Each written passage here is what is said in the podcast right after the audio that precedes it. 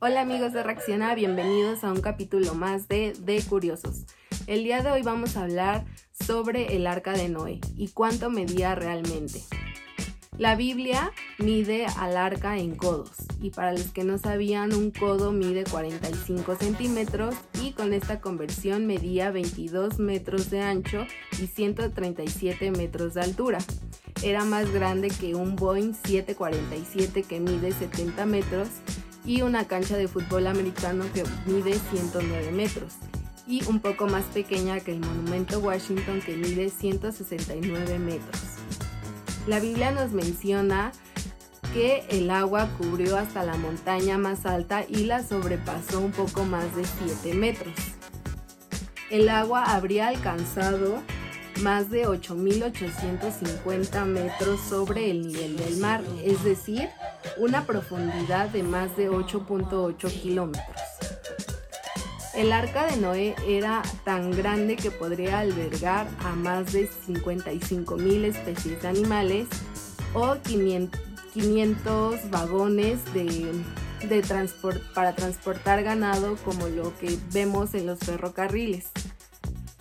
Aquí igual algo muy curioso es que muchos eh, nos mencionan que únicamente pues había eh, eh, se había metido en el arca una, una pareja de cada especie, pero realmente la Biblia nos menciona que Dios le pidió a Noé que metiera siete machos y siete hembras de animales puros que pueden, pueden ser representados por aves y animales de ganado.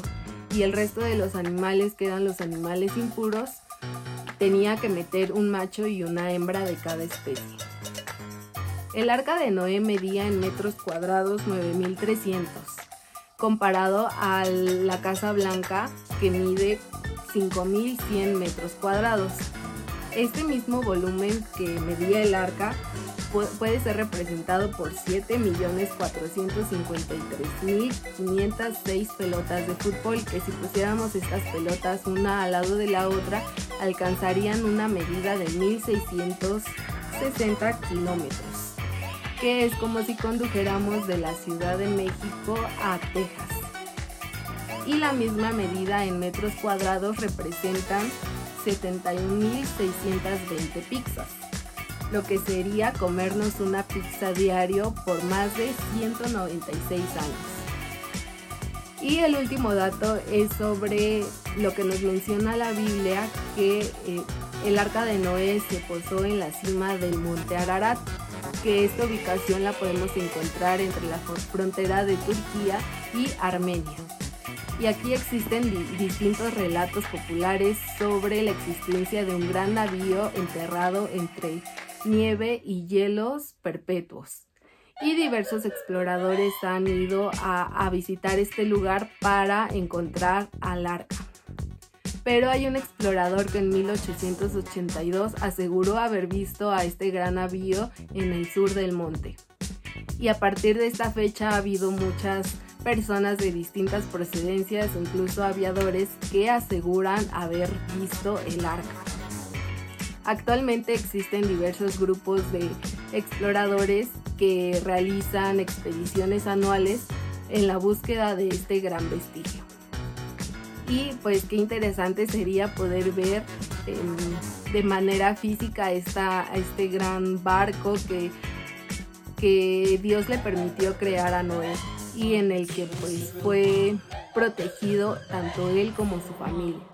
Pero sabemos que pues Dios provocó este gran diluvio por la desobediencia de la gente y él se puso muy triste ante esta situación y decidió pues acabar con toda especie y con la humanidad, pero halló gracia eh, en Noé y lo, lo, salvó de este gran diluvio y le dio este, este trabajo tan importante, esta responsabilidad de poder llevar y cuidar a estos animales, porque imagínense, fueron fue más de un año en el que estuvieron en ese eh, en el arca y que pues la familia de Noé cuidó de estos animales. Imagínense pues el olor, eh, eh, los cuidados que tenían que tener con los animales no fue una tarea fácil.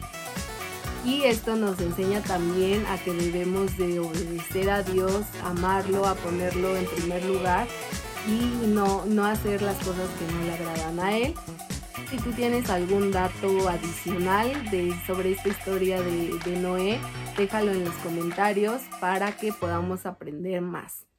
Nos vemos en el próximo capítulo y Dios les bendiga.